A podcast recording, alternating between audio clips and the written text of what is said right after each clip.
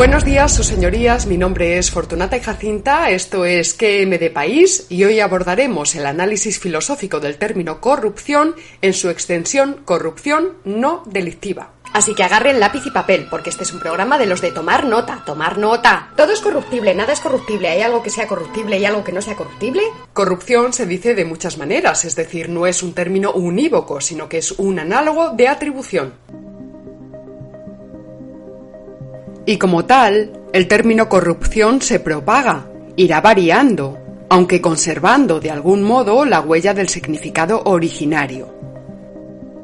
Esa ampliación, si es verdaderamente filosófica, necesita regresar hacia una ontología de la corrupción, que permita establecer criterios para diferenciar las realidades corruptibles y las no corruptibles, o que permita determinar el alcance de la corrupción. ¿Hay algo corruptible y algo que no es corruptible? ¿Cabe aplicar el término corrupción a la sociedad política? El filósofo español Gustavo Bueno desarrolló con precisión esta ontología de la corrupción, pero bueno, dado el formato limitado de este tipo de programas, pues nosotros vamos a abordar solamente algunos aspectos particulares. Por ejemplo, para Aristóteles el cielo, el mundo supralunar, era incorruptible, inmune, mientras que el mundo sublunar estaba sometido a generación y a corrupción. Para Aristóteles, por tanto, cabe aplicar el término corrupción a la sociedad política, porque considera los cambios de una politeia a otra como desviaciones, unas veces a mejor y otras veces a peor. Recordemos que Aristóteles desarrolló la primera clasificación de las formas de gobierno en función del número de gobernantes y distinguiendo entre formas de gobierno rectas y formas de gobierno torcidas, degeneradas o desviadas. Aquí tenemos esta tabla eh, donde presentamos la taxonomía de Aristóteles. Entonces tendríamos el gobierno de uno, el gobierno de unos pocos y el gobierno de la mayoría. Según el filósofo griego, la monarquía se caracterizaría por ser el gobierno de uno para beneficio de todos, el interés general. Por perseguir el bien común, la monarquía sería una forma recta de gobierno, que podría degenerar en forma torcida, esto es, en tiranía, cuando el bien común se cambiara por el bien particular, en este caso el interés particular del príncipe. La aristocracia sería el gobierno de unos pocos, en su forma recta, es decir, buscando el bien común, el interés general, y degeneraría en oligarquía, gobierno desviado o forma corrupta, cuando busca el interés particular, el de los ricos. La república será entendida por Aristóteles como la forma recta del gobierno de la mayoría, en otras ocasiones el gobierno de todos. Y su desviación sería la democracia. Atención con esto.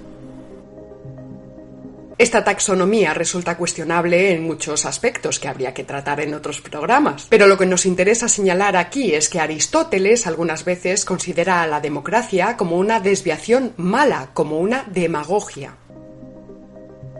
Porque la democracia busca el interés de los pobres, pero no el provecho de la comunidad. Por tanto, Aristóteles considera aquí a la democracia como algo más que una forma corruptible, porque ella misma es una corrupción. Y este sería el punto de partida de nuestro análisis, la democracia desde el materialismo político. Lo primero que hay que señalar es que cuando se pregunta por la democracia caben dos tipos de respuesta, una idealista y otra materialista. En las respuestas idealistas, las hipótesis metafísicas se tratan como si fueran evidencias absolutas. Por ejemplo, se incurre en idealismo cuando se dice que las urnas expresan la voluntad del pueblo, entendiéndose pueblo con mayúsculas en un sentido metafísico.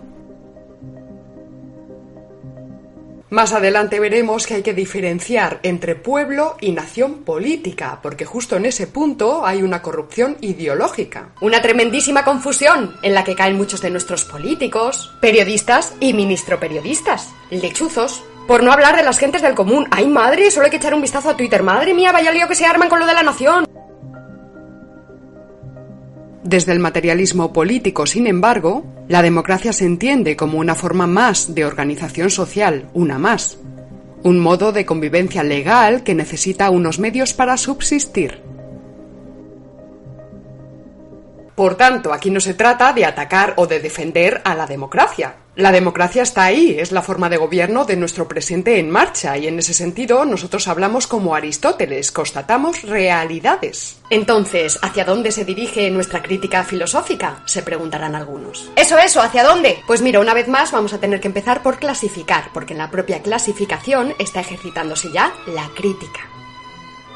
El materialismo político diferencia dos momentos, el momento nematológico o ideológico y el momento tecnológico. Los aspectos nematológicos tienen que ver con los contenidos ideológicos, por ejemplo, cuando se dice que la democracia es la única forma de gobierno en la que logra expresarse la voluntad general del pueblo.